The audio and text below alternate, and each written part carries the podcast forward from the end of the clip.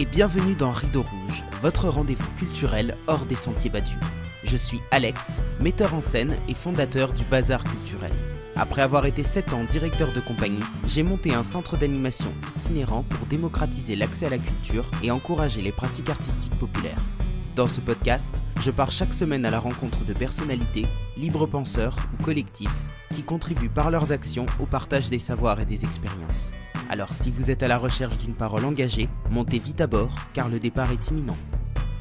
Chers camarades, je vous retrouve aujourd'hui pour un nouvel épisode de Rideau Rouge, le 37e, toujours dans la joie et la bonne humeur. Écouter Rideau Rouge le lundi matin, c'est s'assurer de passer une bonne semaine. Le podcast sort tous les lundis à 8h et si vous l'écoutez sur YouTube, il vous suffit de vous abonner et de cliquer sur la petite cloche pour activer les notifications.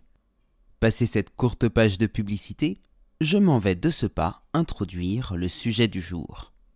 Cette semaine, nous allons plonger une nouvelle fois au cœur de notre système politique. Ça tombe bien, car les élections européennes approchent et il est largement temps de commencer à définir la stratégie que l'on souhaite adopter pour reprendre un maximum de pouvoir. C'est pourquoi aujourd'hui nous partons à la découverte d'un parti peu connu, mais qui mériterait à gagner en visibilité. Le parti Pirate. À mon micro pour en parler, Florie Marie. œuvrant pour les libertés individuelles et pour une transformation globale du système vers une démocratie équitable, Florie est présidente du Parti Pirate International et porte-parole du Parti Pirate français. Bonjour Florie. Bonjour. Comment ça va? Ça va très bien et vous?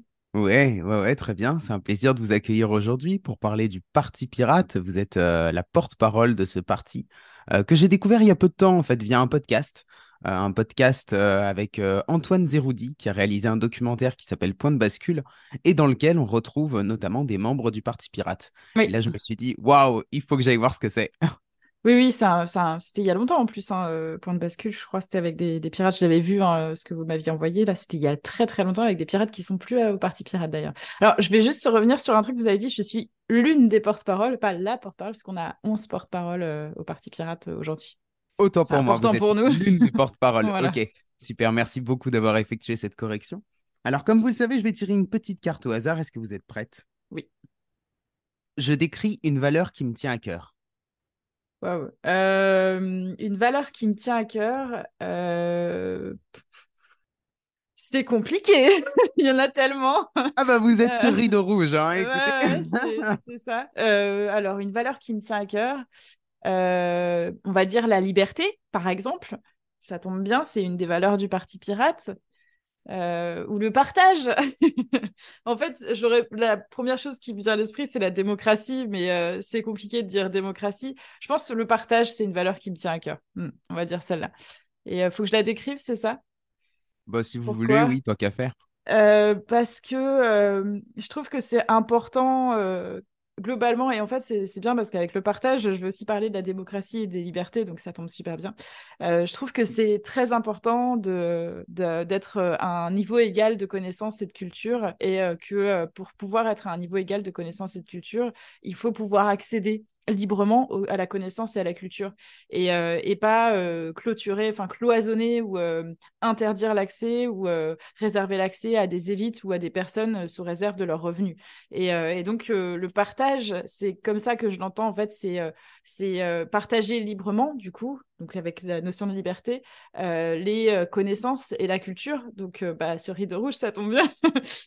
les connaissances et la culture et faire en sorte que euh, les connaissances et la culture euh, soient accessibles au plus grand nombre à travers euh, des systèmes libres comme Wikipédia, des systèmes qui sont gérés bénévolement par plusieurs personnes et, et qui permettent de partager autant la culture que la connaissance et euh, de permettre à n'importe qui, sous réserve bien sûr d'avoir un accès à Internet, ce qui n'est pas forcément donné à tout le monde, mais euh, à travers une autre personne qui aurait accès à Internet, de permettre à n'importe qui d'accéder à des connaissances euh, de toutes sortes et à une culture très très vaste.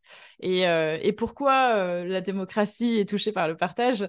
Euh, parce que bah, déjà, il y a ce côté, euh, une fois qu'on a accès à la connaissance et à la culture, on a cette possibilité, en tout cas, de se cultiver soi-même et d'apprendre l'histoire, de comprendre l'histoire et de, ne pas reproduire les erreurs du passé.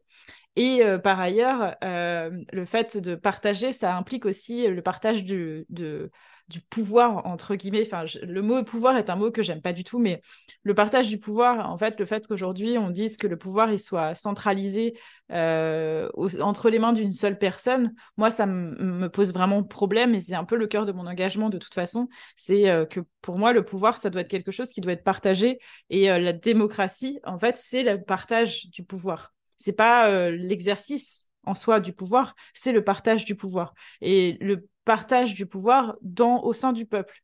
Le partage est l'exercice du pouvoir, mais c'est pas seulement ça en fait. Et la démocratie, c'est le pouvoir au peuple, par le peuple et pour le peuple. Du coup, le partage du pouvoir, il faut qu'il se fasse aussi. Et actuellement, on n'est pas dans ce système-là. On n'est pas dans un système où le pouvoir est partagé. On est vraiment dans un système où le pouvoir est centralisé. Et donc, euh, le partage, c'est vraiment le cœur.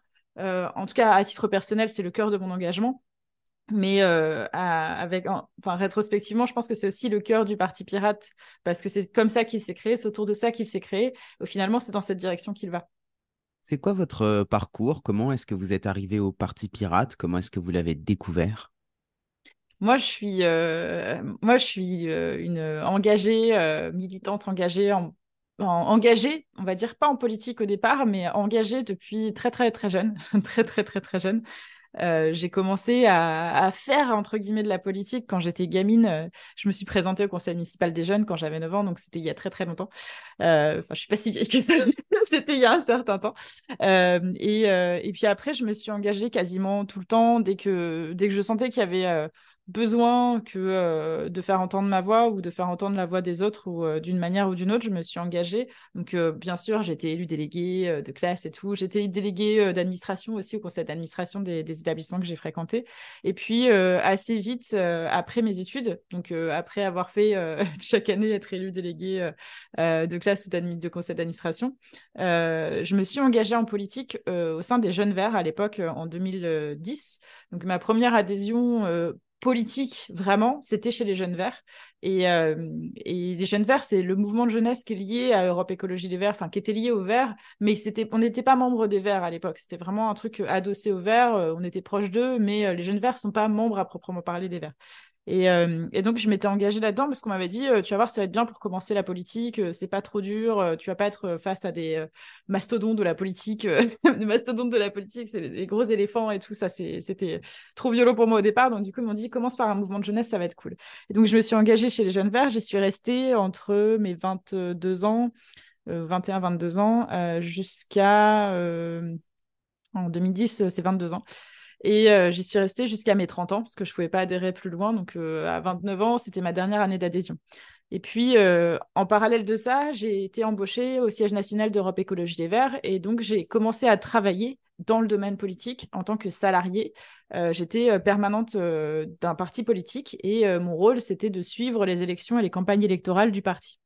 Donc j'ai suivi de très très près toutes les campagnes électorales entre 2010 et 2017.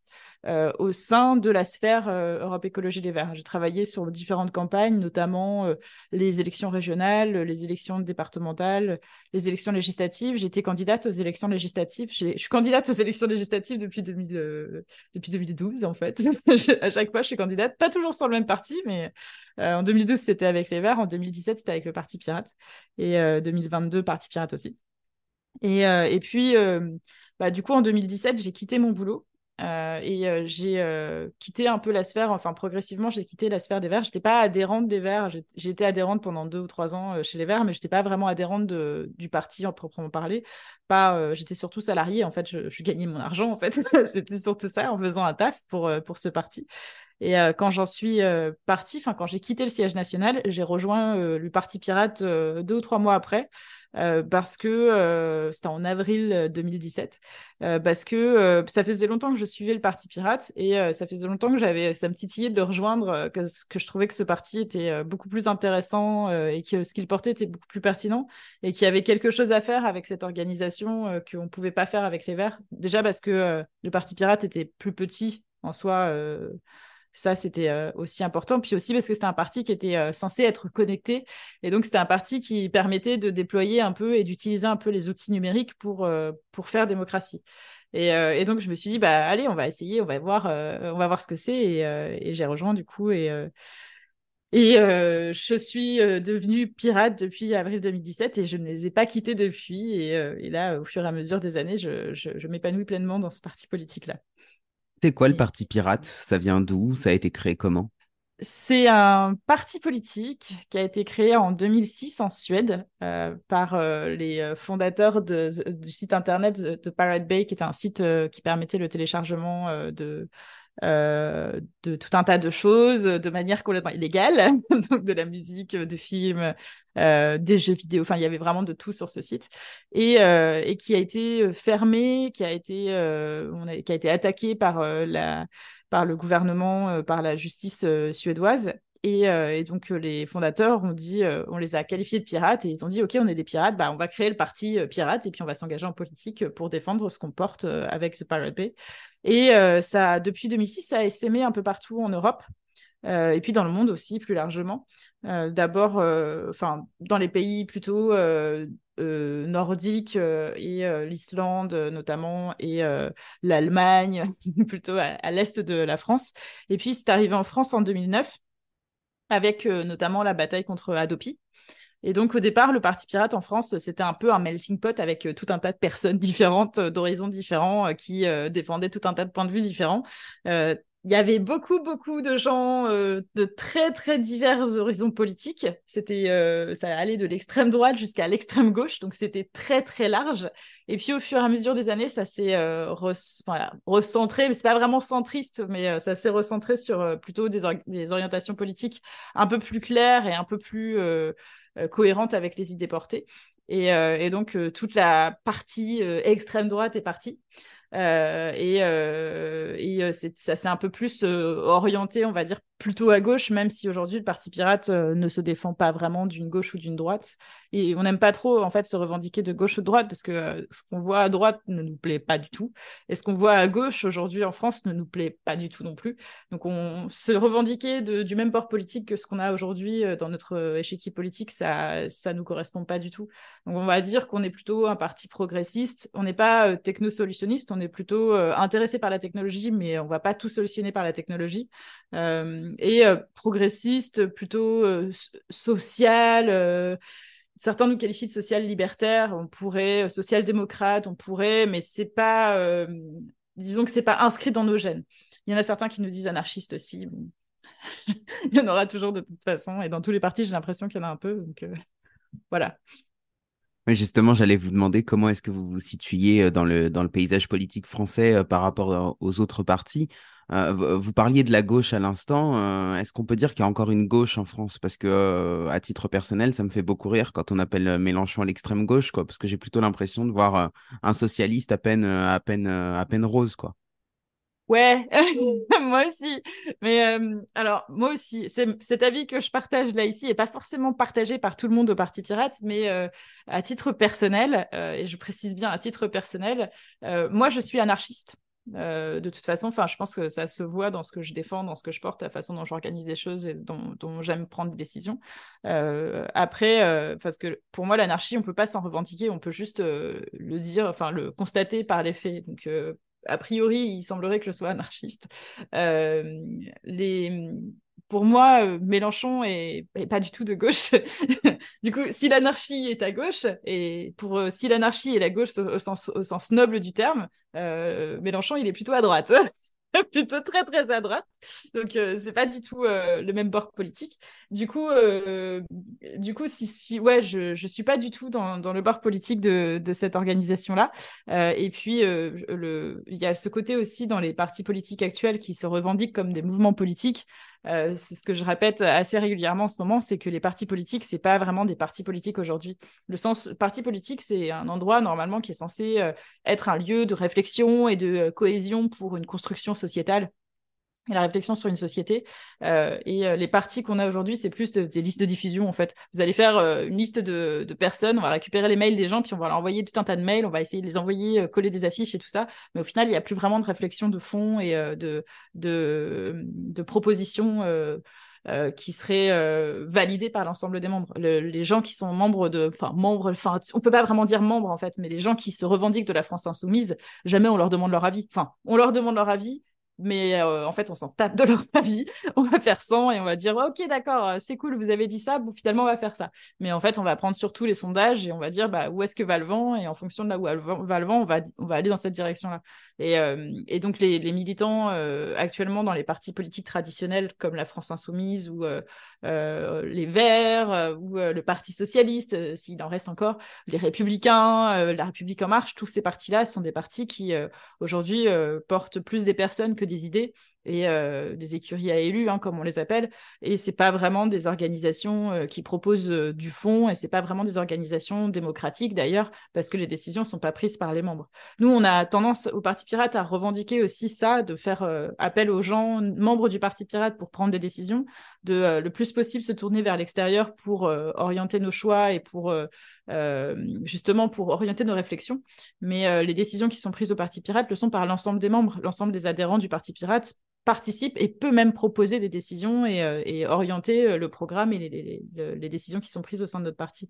On n'a pas de, on n'a pas de chef, on a très peu de euh, grande tête d'affiche, de représentants. Euh, on est surtout une organisation de, personnes avec euh, chacun et chacune ses, envies, ses ambitions personnelles et puis ses propositions programmatiques et ses euh, orientations politiques. Et moi, je suis plutôt anarchiste à tendance écolo parce que par la force des choses, enfin, je suis pas allée, suis pas allée chez les Verts par hasard. Hein.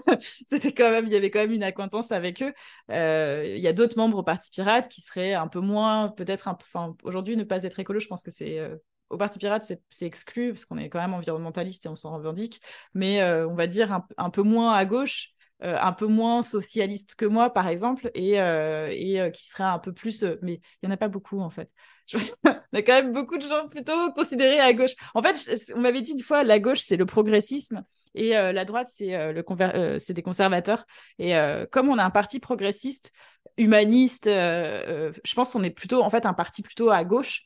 Et enfin, historiquement à gauche, ça c'est sûr, mais si on étudie bien la sociologie actuelle du Parti pirate, ce qu'il défend, etc., oui, si on regarde ce que c'est normalement la gauche, ce que devrait être représenté, ouais, le Parti pirate, c'est clairement à gauche. Mais ce que c'est la gauche aujourd'hui en France, bah, le Parti pirate, c'est pas ça. Donc c'est ouais, je suis d'accord pour dire qu'il n'y a pas de gauche en France aujourd'hui, si ce n'est peut-être le Parti pirate, mais euh, ce serait un peu euh, peut-être prétentieux de dire ça, mais euh, ouais, la, gauche représentée par la Nupes aujourd'hui, moi c'est pas, elle me représente pas et c'est aussi un peu beaucoup de choses qu'on a, c'est cette chose-là qu'on a au commun aussi au sein du Parti pirate, c'est qu'on ne se sent pas vraiment représenté par cette gauche-là. Justement, vous disiez que dans ces partis traditionnels, entre guillemets, on était simplement un nom sur une liste de diffusion. Comment ça se passe à contrario chez vous? Qu'est-ce que ça implique d'être encarté au Parti Pirate Est-ce qu'il y a des actions, euh, du temps à déployer Enfin voilà, ça consiste en quoi? Être adhérent au Parti Pirate, être membre du Parti Pirate, c'est un, une, un engagement vraiment fort. C'est, c'est pour ça qu'on a tendance à, enfin, pas tout le monde, mais euh, beaucoup de personnes au Parti Pirate ont tendance à pas forcément rechercher euh, euh, des membres à tout prix parce que on fait partie du quorum. Donc on fait partie de l'Assemblée permanente en fait. On constitue l'Assemblée permanente en tant que membre du Parti Pirate. Si moi j'adhère au Parti Pirate, quel que soit mon rôle en interne, quel que soit mon engagement, etc., tous les mois, je vais être invité à voter à l'Assemblée permanente comme tous les autres membres du Parti Pirate. Et donc, tous les mois, une fois par mois, pendant une semaine, je dois voter ou euh, je peux aussi dire euh, bon bah ce mois-ci j'ai pas le temps ou globalement j'ai pas le temps de participer au vote et donc je vais déléguer mes votes à plusieurs une ou plusieurs personnes. Là par exemple en ce moment j'ai un peu euh, pris des vacances parce que je suis pas dispo et, et donc cette semaine il y a une semaine il y a des enfin la semaine dernière il y avait des votes et donc j'ai décidé de déléguer mes votes à 10 personnes différentes donc j'ai donné 10 voix à 10 personnes différentes on a 100 voix en tout hein. j'ai donné 10 voix à 10 personnes différentes et si je vais pas voter je suis allée voter quand même mais pas surtout d'ailleurs. Mais si je vais pas voter ou s'il y a des choses sur lesquelles je vote pas, c'est les autres qui, les autres à qui j'ai délégué mes votes qui vont euh, voter à ma place. Et, euh, et, je peux faire ça. Alors là, je les ai délégués maintenant, donc euh, tant que je reviens pas dessus, ça va pas changer. Et on peut faire ça donc euh, tout le temps, on peut revenir dessus, n'importe quand, on peut dire bon bah toi en fait euh, tu m'as un peu saoulé, euh, ce que tu portes me, me, plaît pas, tu as voté contre mon avis, donc maintenant tu voteras plus à ma place. Je reprends mes votes et je les, soit je les garde pour moi, soit je les refile à quelqu'un d'autre. Et en fait, c'est comme ça que fonctionne le parti pirate, ça s'appelle la démocratie délégative. En fait, on a appliqué en interne des règles de démocratie délégative. Donc, on peut soit voter, soit déléguer ses votes. Mais euh, c'est important, en fait, de voter ou de déléguer ses votes et de pas juste être un adhérent passif comme dans un parti euh, tradit, en fait. C'est de se dire, bah, moi, je suis adhérent au Parti Pirate, donc je participe. Et c'est mon rôle de participer. Parce que si plus on est nombreux, plus notre quorum grossit. Et euh, il faut qu'on atteigne le quorum tous les mois pour pouvoir prendre des décisions. Donc, si on est trop nombreux et qu'on est trop nombreux à ne pas voter, à ne pas participer au vote, bah, du coup, euh, on ne peut plus prendre de décisions. Et c'est là où la, structure peut bloquer. Donc, euh, être adhérent au Parti Pirate, c'est très engageant. C'est très important, cet engagement qu'on demande, au, moins sur le vote. Après, il y a aussi tout un tas d'autres choses qu'on peut faire aussi, parce que le Parti Pirate ne va pas prendre des décisions si on si on n'impulse pas les décisions. Donc, si on veut que le parti prenne une orientation par exemple, récemment, on a pris une décision, euh, enfin non, on va dire, tiens, il y a, une motion qui a été votée euh, ce mois-ci qui consiste à, encadrer euh, le travail du sexe pour les personnes handicapées. Euh, et donc, euh, du coup, euh, enfin, auprès des personnes handicapées. Et donc, il y a cette motion qui a été proposée par une pirate, qui a été soutenue par d'autres pirates. Donc, comme elle a été soutenue par suffisamment de monde, il faut être trois minimum pour poser une motion. Elle a été déposée au vote de l'Assemblée permanente. Et à la fin du mois, on a tous voté du coup, il y a une majorité qui s'est exprimée pour la motion, donc elle a été adoptée et elle est rentrée au programme. Si cette pirate n'avait pas fait cette proposition, bah, la motion, elle n'aurait jamais été votée, elle n'aurait jamais été proposée. Donc, il a fallu qu'une personne membre du Parti pirate, quelle qu'elle soit, fasse une proposition de motion. La, proposition de motion, elle est débattue, elle est, euh, euh, débattue pendant tout le mois. Enfin, elle a été déposée un petit peu avant le, début du mois, mais on peut déposer à tout moment et n'importe quand. On peut dire, bah, moi, je vais déposer une motion maintenant pour euh, dans six mois, et puis dans six mois, on va la voter, parce qu'il a six mois de débat. Donc, on peut être aussi maître de l'agenda euh, et, donc déposer des motions pour, euh, pour euh, participer à l'élaboration du programme du Parti Pirate. Donc ça, c'est un, membre, un membre doit voter, il ne doit pas voter, il n'est pas obligé de le faire. Il n'y a aucune obligation à voter au Parti Pirate, bien sûr. On, est contre l'obligation de voter, donc on va pas le faire au sein du Parti Pirate. Mais quand on est membre, on a cette responsabilité-là de participer au moins au vote. Euh, et, par ailleurs, on est aussi responsable du programme en tant que membre. Donc, si on ne propose pas des idées qu'on voudrait voir au programme du Parti Pirate, il faut pas s'étonner qu'elles n'y soient pas, parce que tant qu'on propose rien, il se passe rien. Donc, il faut vraiment être force de proposition aussi euh, si on veut euh, que le programme avance.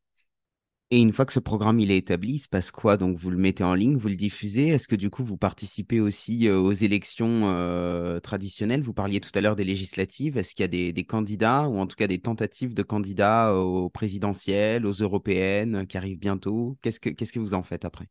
Alors, le programme, il est euh, mis à jour euh, tous les mois euh, après l'Assemblée permanente sur le site Internet. Donc, c'est un programme qui évolue tout le temps.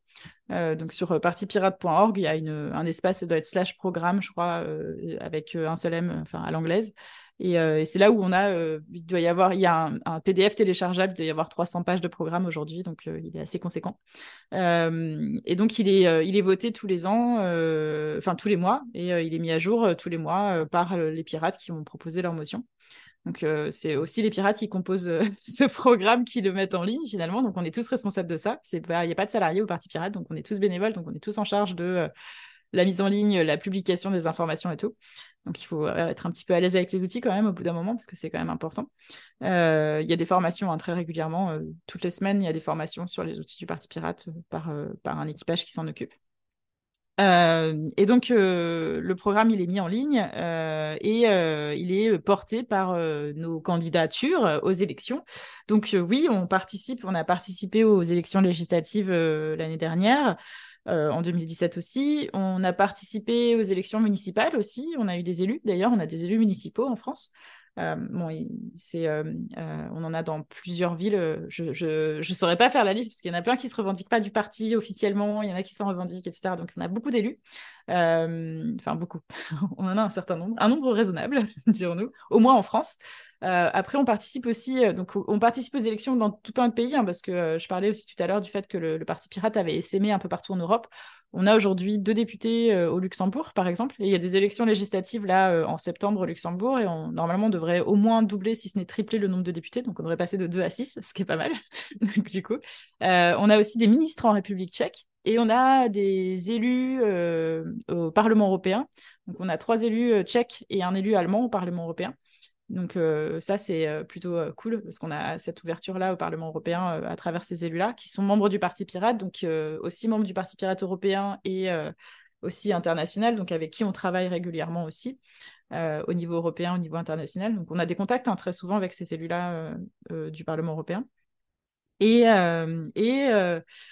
euh, et donc, euh, on a, euh, nous aussi, là, on a prévu de participer aux élections européennes l'année prochaine. Donc, ce sera. Moi, j'étais candidate tête de liste pour les élections européennes en 2019. donc, j'ai déjà fait ma part du travail.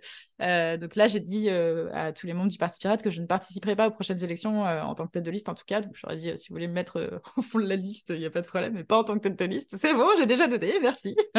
donc. Là, il y a une désignation qui devrait avoir lieu en septembre sur la tête de liste. Il y a une motion qui est passé pour désigner la tête de liste en septembre. Donc ça aussi, ça fait partie des choses qu'on a décidé tous ensemble, hein, euh, la désignation de la tête de liste, euh, comment ça va se passer, quel vote va avoir lieu, etc. Donc ça aura lieu en septembre. Euh, j'ai pas encore vu, euh, j'ai vu passer quelques candidatures, mais j'ai pas, il y en a pas beaucoup.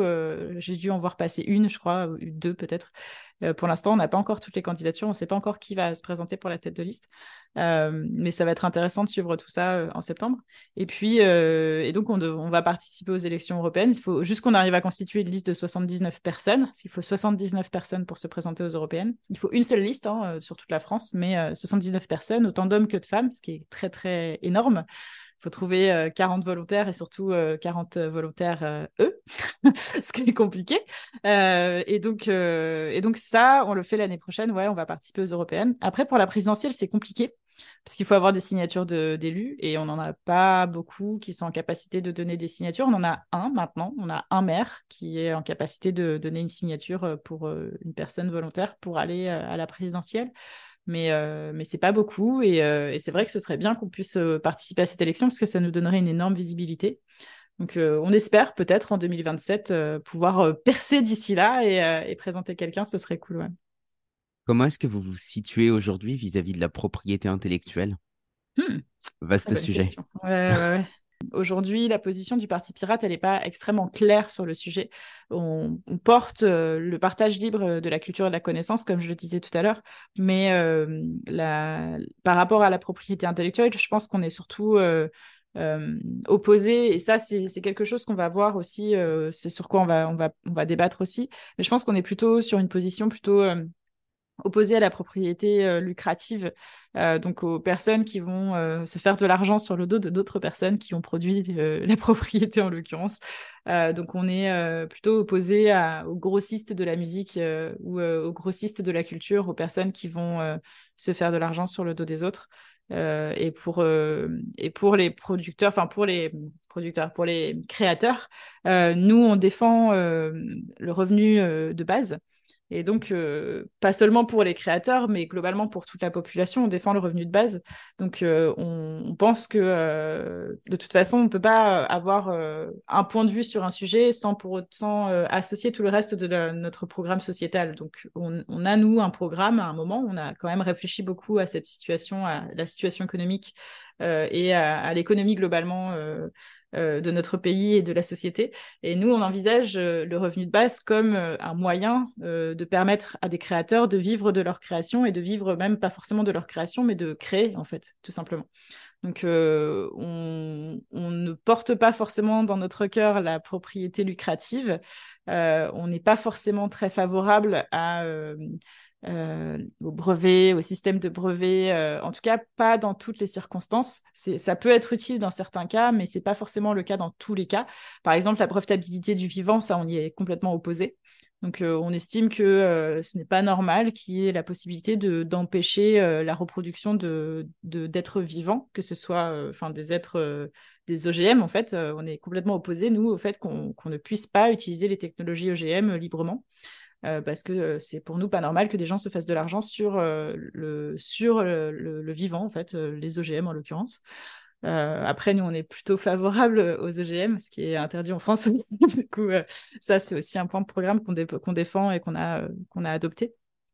mais ouais, au niveau de la propriété intellectuelle, c'est un, un, très vaste sujet sur lequel on n'a pas de réponse toute faite au Parti Pirate et sur lequel on travaille aujourd'hui. Je sais pas, j'ai pas très forcément répondu. si, si, si, mais ça me va. Mais du coup, je, suis intéressé, je suis intrigué par la question euh, des OGM parce que, alors, j'y connais pas grand chose sur le sujet, mais par exemple, sur euh, les graines, il me semble que justement, les, les OGM créent des graines qui sont, qui sont pas reproductibles et que bah, si on veut avoir des, des, plantes qui vont se reproduire, on va plutôt aller chercher des semences paysannes.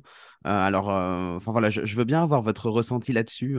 Alors, faut faire attention, il y a OGM, donc organisme génétiquement modifié. Et euh, c'est pas les OGM qui créent les graines, c'est les laboratoires euh, Bayer Monsanto notamment, qui créent des graines qui effectivement ne peuvent pas être reproduites, enfin ne peuvent pas se reproduire, ne, peuvent pas donner, générer des graines derrière. Donc ça, nous, on y est complètement défavorable, hein, bien sûr, mais en fait, globalement, on est défavorable à Bayer Monsanto. Donc euh, c'est plutôt contre Bayer Monsanto qu'on milite plutôt que euh, contre les semences paysannes, etc. Donc bien sûr que nous, on va, on va pas aller dans ce sens-là et on ne souhaite pas qu'il y ait des organismes génétiquement modifiés qui ne puissent pas être reproductibles dans le, dans, en tout cas, enfin il faut y réfléchir, il faut y penser. Après, le problème, c'est qu'en France, on interdit complètement. Donc, euh, ça laisse, euh, ça laisse beaucoup de, zones d'ombre sur le sujet. Donc, on peut vraiment pas aborder la question vu que c'est interdit. C'est ça le problème d'une interdiction. C'est un peu comme l'interdiction du cannabis. On peut pas aborder la question de la légalisation parce qu'en en fait, le cannabis, c'est juste interdit. C'est aborder la question de la légalisation, c'est juste remettre en cause euh, un système d'interdiction qui est en vigueur depuis, depuis très longtemps pas énormément de temps, mais depuis très très longtemps, et euh, qui est en plus aujourd'hui euh, défendu bec et ongle par le ministre de l'Intérieur, euh, qui aujourd'hui en fait son cheval de bataille principal. Ce qui est complètement stupide, mais bon, en même temps, de la part de ce ministre de l'Intérieur, on ne va pas s'attendre à mieux. Hein. Mais, mais le, cannabis aujourd'hui est un sujet qu'on ne peut pas traiter et sur lequel on ne peut pas débattre parce qu'on estime que c'est pas bien et que c'est interdit et que c'est pas bien d'en parler positivement. Le fait d'en parler positivement est illégal. Juste euh, dire le cannabis, c'est bien. Là, je suis dans l'illégalité, hein, juste comme ça. Donc, pareil pour les OGM, c'est même un peu le même principe, c'est que c'est interdit. Donc, on peut même pas essayer de défendre le fait que bah, on pourrait les autoriser, en, autoriser certains, peut-être euh, se poser la question de euh, il y a des bons OGM et des mauvais OGM. Les OGM Monsanto, c'est des mauvais OGM. Il y a des bons OGM sur lesquels on pourrait travailler, même dans les semences paysannes. Hein. Il y a certainement des OGM de toute façon. Les OGM, ça date de la nuit des temps, hein. c'est pas quelque chose de récent. Euh, et, il faut qu'on travaille avec des organismes génétiquement modifiés parce qu'on n'a pas le choix en fait pour pouvoir manger correctement. on est obligé. Euh, les, même les, choses qu'on mange aujourd'hui, euh, ce sont des organismes génétiquement modifiés une banane, si elle n'avait pas été génétiquement modifiée, elle serait pas comestible. Donc euh, il y a plein de choses aujourd'hui qu'on mange qui sont dans notre quotidien, dans notre assiette tous les jours, qui sont des OGM euh, parce que ça vient de l'autre bout du monde ou parce que euh, tout simplement bah, ça a été modifié à une époque où c'était pas dans des laboratoires, où c'était dans la nature, mais ça reste quand même des OGM. Et le fait d'interdire complètement ça, c'est complètement hérétique. Par contre, le fait de breveter des technologies d'organismes génétiquement modifiés, de se faire de l'argent sur ça, c'est aussi hérétique à mon avis. C'est-à-dire que c'est complètement stupide aussi. Quoi. On ne devrait pas euh, permettre aux gens de se faire de l'argent sur des organismes vivants. Après, c'est euh, ce qu'on défend, nous, au Parti Pirate. Ça fait partie de notre code, en fait. Ça fait partie des valeurs de base. On, on est contre la brevetabilité du vivant.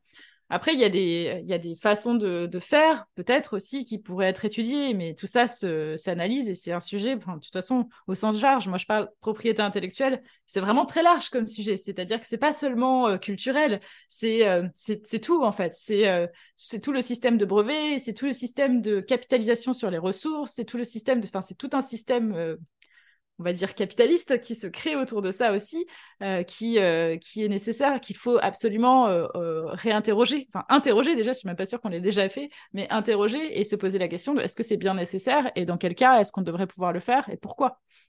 Moi, ce qui me dérange dans l'idée d'une propriété intellectuelle, par exemple, c'est le fait qu'on va dire euh, l'idée, elle vient de moi, et du coup, c'est mon idée, et elle est, euh, elle est, elle est balisée par la, personne que je suis. Alors qu'on pourrait très bien dire, bah voilà, moi j'aimais cette idée, effectivement, j'en suis le porteur, mais peut-être que demain, quelqu'un va s'en saisir et qu'il va pouvoir aller plus loin, parce qu'il va avoir, euh, il, va, il va penser à autre chose auquel moi, j'ai pas pensé, et du coup, il va pas venir me piquer mon idée, mais il va rajouter quelque chose à cette idée qui va en faire une force supplémentaire, et peut-être que quelqu'un d'autre va ajouter une autre force. Et du coup, peut-être que euh, comme ça, en passant de, tête en tête, on va arriver à construire collectivement, euh, même sans se connaître, mais une idée qui va être beaucoup plus puissante que l'idée de départ. Et du coup, ce qui me semble intéressant, c'est de trouver ce, juste milieu en fait entre bah, le fait de, pouvoir en vivre, parce qu'effectivement, bah, pour le coup, ne serait-ce que moi, à titre perso, c'est vrai que bah, mes idées, j'en fais aussi ma source de revenus. Quoi. C'est, mon boulot de travailler dans la culture, etc. Donc, comment est-ce qu'on trouve un juste milieu, en fait, un équilibre entre le fait d'être un créateur, comme vous disiez, et le fait en même temps de mettre les idées en libre circulation pour que les autres puissent s'en saisir et faire quelque chose d'intéressant pour le collectif? Mais c'est tout le c'est tout le problème justement. C'est un peu la, la, la difficulté qu'on essaye nous de de contrer avec ce système de revenus de base. C'est de permettre à des gens d'avoir des idées, de les partager librement, tout en leur disant bah vous inquiétez pas, à la fin du mois vous aurez des sous. c'est vous pourrez manger. Enfin en tout cas vous pourrez manger. Euh, après, c'est la, question aussi de la société qu'on veut. Est-ce qu'on veut une société euh, très individualiste où euh, c'est chacun pour sa pomme Ou est-ce qu'on veut une société beaucoup plus bah, communiste, en enfin commune en gros, pas communiste parce que c'est un gros mot la plupart du temps, mais est-ce qu'on veut une société commune? Est-ce qu'on veut vivre ensemble les uns avec les autres et donc s'entraider pour survivre au final? Parce qu'on est aussi dans cette, dans cette difficulté-là aujourd'hui, c'est que on va parler de la culture où effectivement avoir une idée originale euh, bah, c'est euh, écrire un livre, écrire une pièce de théâtre, écrire un scénario de film, bah, c'est bien qu'on puisse avoir derrière euh, la possibilité de juste au moins s'assurer qu'on va pas se faire plagier et qu'on va pas avoir quelqu'un qui va reprendre cette idée et se faire de l'argent dessus. Nous, c'est un peu sur ça qu'on notre cheval de bataille à nous, c'est ça, c'est les personnes qui vont prendre une idée et se faire de l'argent dessus pas les personnes qui vont émettre l'idée. Les personnes qui vont émettre l'idée, si on a la possibilité que ces personnes, elles émettent une idée et que cette idée soit librement partagée et que derrière d'autres personnes construisent quelque chose avec cette idée sans forcément se faire de l'argent dessus ou, euh, ou euh, ne pas permettre à la personne qui a émis l'idée au départ de au moins peut-être euh, vivre, là, oui, c'est sur ça que nous, on va travailler. Après, la, possibilité pour n'importe qui euh, de, contribuer à la société d'une manière ou d'une autre avec une idée. Là, on va peut-être parler plus du domaine industriel, mais avec si quelqu'un avait une idée pour euh, lutter contre le changement climatique, euh, contre le changement climatique de manière magique. J'en sais rien de quelle façon, mais si un scientifique arrivait demain ou un ingénieur arrivait demain avec une idée en disant voilà, moi j'ai cette idée, elle est géniale, ça va nous permettre de euh, réduire la température euh, de au moins 0,2 euh, degrés, et ce sera parfait, on va pouvoir enfin tous survivre et tout. Ah, ce serait trop bien en fait. Et c'est là, ce moment-là, où on va dire, bah, euh, si cette personne-là a cette idée-là, euh, ce serait bien qu'elle la partage pour le bien commun. Et ce serait bien que euh, plutôt que d'essayer de se faire de l'argent dessus, elle fasse en sorte que tout le monde puisse en bénéficier et que on puisse bah, survivre tout simplement. Donc c'est vraiment là, c'est là, on parle vraiment de toujours, on a toujours cette, cette dualité de toute façon qui se crée. C'est quelle société on veut? Est-ce qu'on veut une société individualiste où on veut tous euh, chacun vivre pour sa pomme et, euh, euh, chacun moi j'ai une idée géniale je me fais de l'argent dessus et peu importe si les autres ils crèvent bah tant pis c'est mon idée à moi c'est mon idée je veux avoir de l'argent garde c'est mon idée. Ou est-ce qu'on essaye de construire une société commune où, euh, où, on vit les uns avec les autres et euh, où euh, on va faire en sorte de partager le plus possible bah, tout ce qu'on a en connaissance, en, culture et tout ce qu'on a, toutes les idées qu'on peut avoir qui permettraient aux uns et aux autres de vivre mieux finalement, enfin de vivre en fait, de juste vivre finalement. donc on parle de la culture, on parle de, de l'industrie, on parle, de, on parle de, tout finalement, parce que la culture, c'est aussi important qu'elle soit partagée, ne serait-ce que pour que tout le monde puisse être au même niveau. Après, il y a des, j'ai envie de dire, il y a plusieurs types de cultures. Il y a des cultures, j'ai pas forcément envie de les partager. Tout ce qui est culture extra-nationaliste, euh, j'ai pas forcément envie d'en entendre parler. Mais... Et ça, par contre, ça se partage librement. Là, il n'y a pas de problème. Hein. mais euh, mais il y a des cultures qui sont importantes et, euh, et, euh, et qui, qui devraient être possiblement partageables, qui devraient être possibles à, juste, enfin, accessibles à tout le monde et, et pas et pas conservées et pas emprisonnées. Aujourd'hui, on a des si on reste sur le registre de la culture, on a des droits, qui, des sessions de droits qui ont lieu 70 ans après la mort des auteurs. Enfin, tout ce qui est question d'héritage et tout ça, c'est des questions qu'il faut aussi remettre en question. Enfin, je veux bien que l'auteur il est mort il y a 70 ans. À un moment, euh, il n'y a plus de raison qu'il se fasse de l'argent dessus. S'il y a de l'argent qui est fait, c'est sur les héritiers. Et les héritiers, bah, ils n'ont pas fait grand-chose, en fait, à part hériter. Donc, à un moment, c'est juste euh, peut-être se poser la question de pourquoi est-ce qu'on ne devrait pas tout simplement se dire, bah, l'auteur, il est décédé. OK, tout ce qu'il a fait aujourd'hui est du domaine public. C'est Là, on a Sinead O'Connor, qui, est, euh, qui est décédé il n'y a pas très longtemps. C'est une personnalité que je respecte beaucoup et qui, qui est extrêmement, enfin, qui a été inspirante toute sa vie pour moi et pour beaucoup d'autres personnes, euh, et pas seulement pour les femmes, mais pour beaucoup d'autres personnes, elle a été euh, une inspiration euh, quotidienne. Et elle est décédée. Moi, ça m'a fait un coup d'apprendre son décès. Et je me dis, ce serait de enfin, ce serait du bien public de faire en sorte que tout ce qu'elle a produit soit accessible pour tout le monde.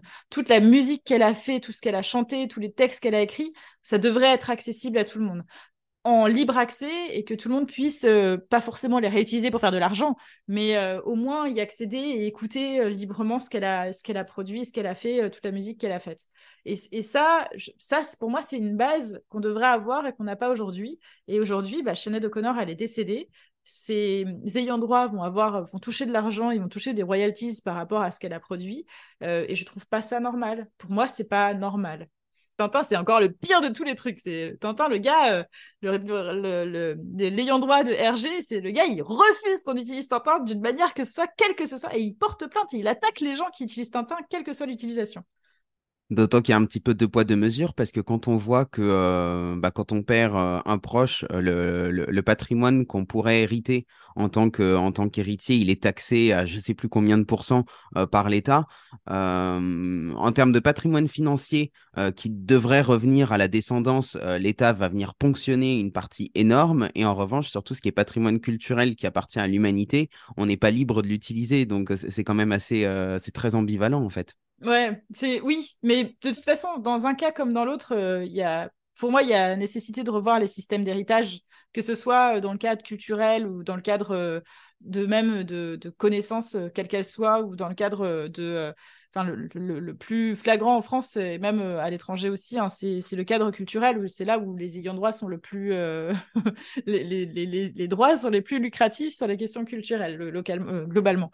Mais, mais tout ce qui concerne l'héritage au sens large, pour moi, il y a quelque chose à revoir. C'est pas normal que euh, les personnes qui sont nées dans des familles riches restent riches alors qu'elles n'ont rien fait et euh, que euh, l'héritage de ces familles riches reste dans la même famille. Enfin, il n'y a pas de la théorie du ruissellement, ça fonctionne pas. Il hein. faut arrêter de penser que ça marche. C'est vraiment que la droite pour penser que ça fonctionne et, de se dire que, enfin, oui, une personne qui a aggloméré énormément de richesses euh, ne, devrait pas, ne devrait pas pouvoir céder cette richesse-là à exclusivement sa famille. En fait, cette richesse, elle devrait être distribuée complètement.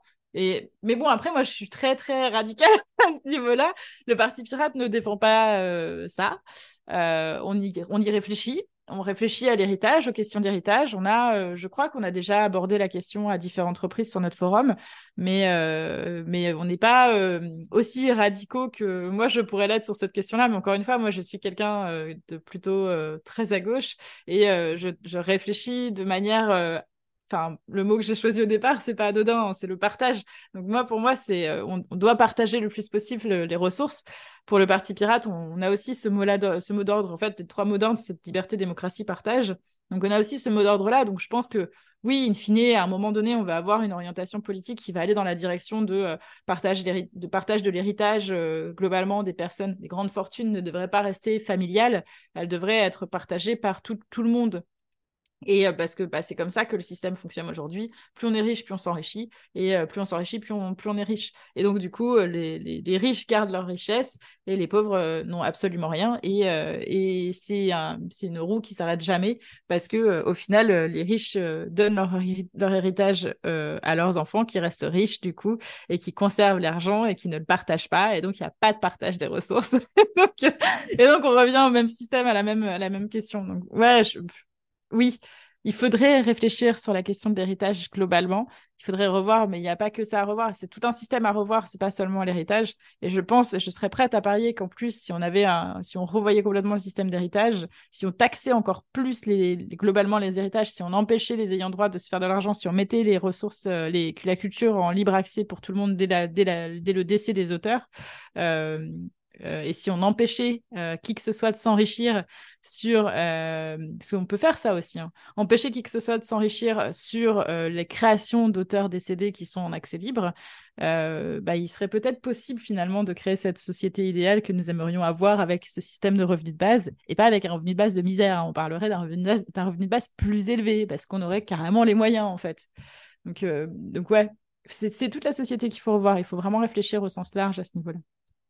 Mais je dirais que c'est même pas juste taxer les héritages, c'est faire en sorte qu'ils finissent pas dans les poches du pouvoir. Parce qu'actuellement, euh, les taxes, en fait, ce qui se passe, c'est qu'on en paye tous énormément, mais euh, il n'y a pas du tout de redistribution derrière, en fait. Euh, c'est, on paye pour nourrir, pour nourrir les puissants. Et en fait, quelque part, les taxes aujourd'hui, c'est juste l'héritier, pour le coup, je reprends le mot, du, du, système féodal qu'on avait au Moyen Âge où les, les serfs payaient, le, payaient leur dîme mais c'est, Ça va plus loin que ça. C'est, c'est qu'on se rend même pas compte, mais ça va vraiment. Enfin, c'est nous, c'est notre quotidien au Parti Pirate, parce que pour participer à une élection, c'est, très très con hein, ce que je vais dire, mais c'est juste pour se dire à quel point c'est vicieux en fait.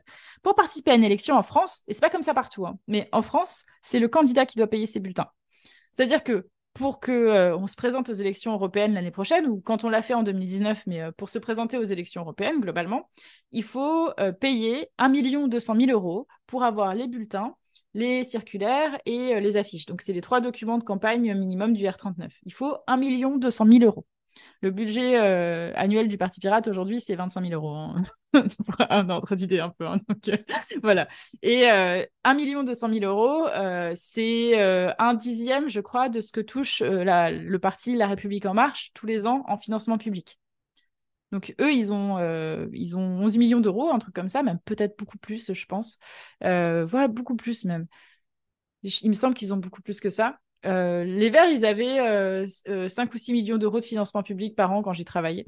Donc tous les ans, ils touchaient 5 millions d'euros sans problème. Pour faire une campagne électorale chez les Verts, il n'y a aucun souci. Ils peuvent payer la campagne, ils peuvent payer des salariés. Moi, j'étais payé, donc ils payaient des salariés. On avait 11 salariés au siège national des Verts, donc il y avait quand même du monde. Parti socialiste, j'en parle pas. Hein, ils avaient beaucoup, beaucoup de monde. Alors, ils avaient, c'est plus le cas aujourd'hui, hein, ils ont licencié pas mal de monde, mais ils avaient beaucoup de monde. Euh, et, euh, et, en plus de ça, euh, les partis politiques bénéficient de tout un tas d'aides supplémentaires que les autres organisations n'ont pas forcément. C'est-à-dire les, élus les, députés, par exemple, ils ont une enveloppe qu'ils peuvent donner à un parti politique. Je sais plus, ça doit être 15 ou 20 000 euros par an. Ils peuvent donner 15 ou 20 000 euros par an à un ou plusieurs partis politiques différents. Donc, les partis politiques sont aussi financés par les députés. Donc, plus on a députés, plus on a d'argent. Plus on a d'argent, plus on a députés. C'est comme ça que ça marche. Donc, pour avoir des députés, il faut de l'argent. Du coup, ça veut dire quoi? Ça veut dire qu'aujourd'hui, les personnes qui représentent la population sont élues par les gens qui ont de l'argent. En fait, les personnes qui représentent la population représentent les gens qui ont de l'argent, tout simplement. Parce que les gens qui n'ont pas d'argent ne peuvent pas payer des partis politiques qui vont les représenter.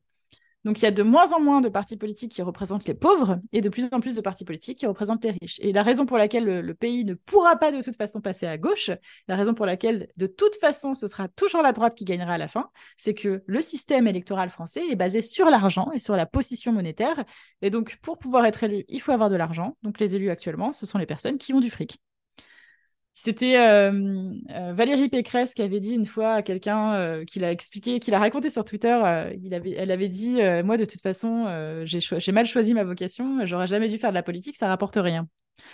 Elle gagne, en étant une personnalité politique aujourd'hui, en étant présidente de région, elle gagne quelque chose comme 6 000 ou 7 000 euros par mois. c'est indécent. c'est tellement indécent. Après, elle a perdu énormément d'argent pendant la présidentielle, mais elle est très très vite rentrée dans ses frais. Nous, si on avait participé à l'élection présidentielle, on aurait eu, parce qu'on aurait eu 500 euh, signatures, on aurait eu 800 000 euros. Parce que sur l'élection présidentielle, c'est encore un autre fonctionnement. C'est-à-dire qu'on aurait eu, euh, on aurait eu 800 000 euros remboursés euh, sur nos frais de campagne, seulement sur les bons frais de campagne. C'est-à-dire il y, a les bons et les mauvais frais de campagne. Hein. Après, ça dépend de quel parti on est. Parce que si on est dans un parti qui est dans la majorité gouvernementale, on n'est pas très inquiété par la Commission nationale des comptes de campagne. Hein. On a vu enfin, je sais pas si vous êtes au courant, mais en 1993, je crois, euh, il, est arrivé, que en fait, les deux partis qui étaient au second tour, enfin les deux candidats qui étaient au second tour, ont tous les deux fraudé au niveau des comptes de campagne. Mais euh, la Commission nationale des comptes de campagne a finalement décidé de fermer les yeux sur la fraude parce qu'ils se sont dit que si jamais ils gardaient les yeux ouverts sur ça et qu'ils disaient attention, les deux, les deux candidats ont fraudé, ils, étaient obligés de, rendre inéligibles les deux candidats du deuxième tour et donc de refaire l'élection présidentielle et ça aurait risqué de mettre le pays à feu et à sang. Donc du coup, ils ont dit, bon, ah, c'est pas grave, on va leur rembourser leur campagne. et c'est comme ça que les principaux partis politiques détournent énormément de fonds publics euh, en faisant des campagnes qui ne devraient pas être remboursées et qui sont au-delà des, au-delà des règles, en fait. Et tous les partis politiques, toutes les années, à chaque élection présidentielle, à chaque fois, les élections législatives, c'est pareil, tous les partis politiques fraudent tous. Sauf que on va pas les pointer du doigt ou on va éviter parce que sinon ça risquerait de faire des affaires d'État. Donc il y a eu quelques affaires, l'affaire Pygmalion en fait partie. Il y a eu quelques affaires qui sont tombées au fur et à mesure, mais au final les personnes inquiétées euh, n'ont jamais été si inquiétées que ça, si c'était affaire de la prison avec sursis ou alors pas du tout de prison. Et, euh, euh, les petits partis politiques par contre sont bien embêtés parce qu'ils peuvent pas participer aux élections parce qu'ils n'ont pas les moyens. Dans d'autres pays, euh, ça se passe pas du tout comme ça. C'est l'État qui paye les bulletins déjà. Donc euh, les petits partis peuvent euh, à la rigueur participer. C'est comme ça qu'on a des élus en Allemagne, en Islande, en République tchèque. Et quand on leur parle de notre système électoral, ils sont là. Et la France, c'est le pays de la démocratie? Non mais de où? Depuis quand? C'est vrai? Donc le vrai problème en France qu'on a aujourd'hui, d'un point de vue politique, en tout cas, parce que moi je parle euh, au niveau politique, hein, c'est, mon engagement est, politique. Le vrai problème qu'on a en France aujourd'hui, c'est cette inéquité de traitement au niveau des partis politiques. On ne peut pas se présenter à des élections si on n'a pas d'argent. Et donc, les personnes qui représentent aujourd'hui euh, les gens en France, les, personnes qui sont élues, euh, sont élues pour représenter les riches, parce qu'ils sont élus par les riches qui ont de l'argent pour payer les campagnes électorales ça va plus loin que le simple, la simple question de l'héritage. Hein. Ça va très, très, très loin, en fait. Tout tourne autour de l'argent dans notre pays, même la démocratie. C'est un sujet passionnant et je resterai bien discuter avec vous euh, encore plus longtemps. Malheureusement, on va, on va aller euh, vers la fin de cet entretien. En tout cas, euh, j'ai encore un milliard de questions à vous poser. Donc, si vous avez envie de, revenir, vous êtes la bienvenue. Il m'en reste une quand même que j'ai besoin de vous poser, qui est la, la, question rituelle que je pose à tous mes invités. Si vous aviez le pouvoir de changer le monde, si je vous donnais là une baguette magique, quelle est la première chose que vous feriez? Waouh, sacrée question. Je sais pas, je, sais, pas, je sais pas. Je rétablirai la paix dans le monde. en mode Miss France. Non, franchement, je C'est exactement ce que j'allais dire. J'allais dire, ok, je vous donne votre écharpe de Miss France là. c'est ça. Non, je, je, pense que euh, je pense que si j'avais un pouvoir là aujourd'hui, J'en sais rien. Euh, j'essaierai de réduire la température mondiale euh, et de réduire les émissions de dioxyde de, dioxyde de carbone pour euh, essayer de faire en sorte qu'on survive. Ce serait cool. Déjà, rien que survivre. Après, il y aurait tellement de choses à faire dans ce monde. Je ne sais pas si on mérite de survivre en vrai. Je me pose la question en ce moment. Mais, mais ouais, je, je pense que j'irai dans cette direction-là, l'altruisme de cette direction-là. Eh ben, merci beaucoup, Florie. Et à merci à vous. À très bientôt. Au revoir. Et voilà, un épisode bien court par rapport à tous les sujets que j'aurais aimé aborder avec Florie. Mais n'hésitez pas à me dire dans les commentaires si vous souhaitez que l'on programme un nouvel échange, voire même à me soumettre des sujets que vous aimeriez que l'on aborde. D'ici là, voici les trois pépites que je retiens de notre discussion. Tout d'abord, que le Parti pirate est un mouvement progressiste international qui tente de sortir de la logique des partis, liste de diffusion, en impliquant ses membres au sein d'une assemblée permanente. Cette assemblée se réunit une fois par mois et vise à développer ensemble et par amélioration continue un programme commun et véritablement démocratique.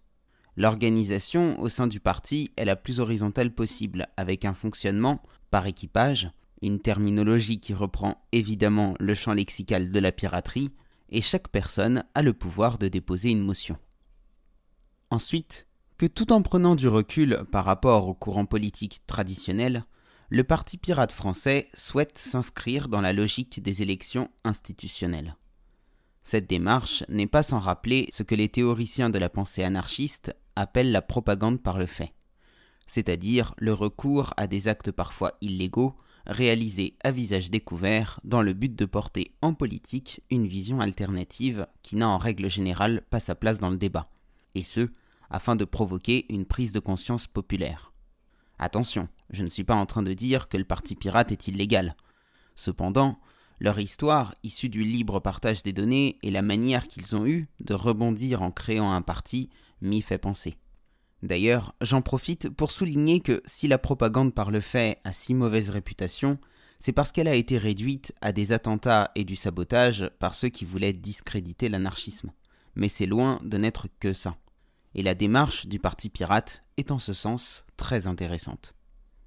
Enfin, qu'en ce qui concerne la propriété intellectuelle, Flory nous invite à interroger le système dans son ensemble, en sortant de la vision uniquement centrée sur la culture. car la question de la propriété intellectuelle est beaucoup plus large que cela. Une des solutions envisagées par le Parti pirate serait un revenu de base, qui permettrait aux personnes de créer et de partager librement leur contenu, puisqu'elles n'auraient plus à se soucier d'avoir de quoi vivre. J'avoue qu'à titre personnel, cette solution ne me satisfait pas totalement, car l'idée d'un revenu de base est forcément corrélée à celle d'un État tout-puissant. Et je suis de plus en plus convaincu qu'une société véritablement démocratique ne pourrait être qu'une société sans État. D'ailleurs, il est à noter que cette idée du revenu universel a été récupérée par des partis traditionnels à tendance libérale conservatrice, voire libérale autoritaire. Mais le sujet n'en demeure pas moins à creuser. Si le podcast vous a plu, n'oubliez pas de lui laisser une note positive et de vous abonner si ce n'est pas déjà fait. Et pour celles et ceux qui veulent aller plus loin, vous pouvez soutenir le bazar culturel en adhérant à l'association. Le lien est en description, de même que toutes les informations relatives au travail de Flory et du Parti Pirate. Merci d'avoir écouté cet épisode et à la semaine prochaine pour une nouvelle rencontre hors des sentiers battus.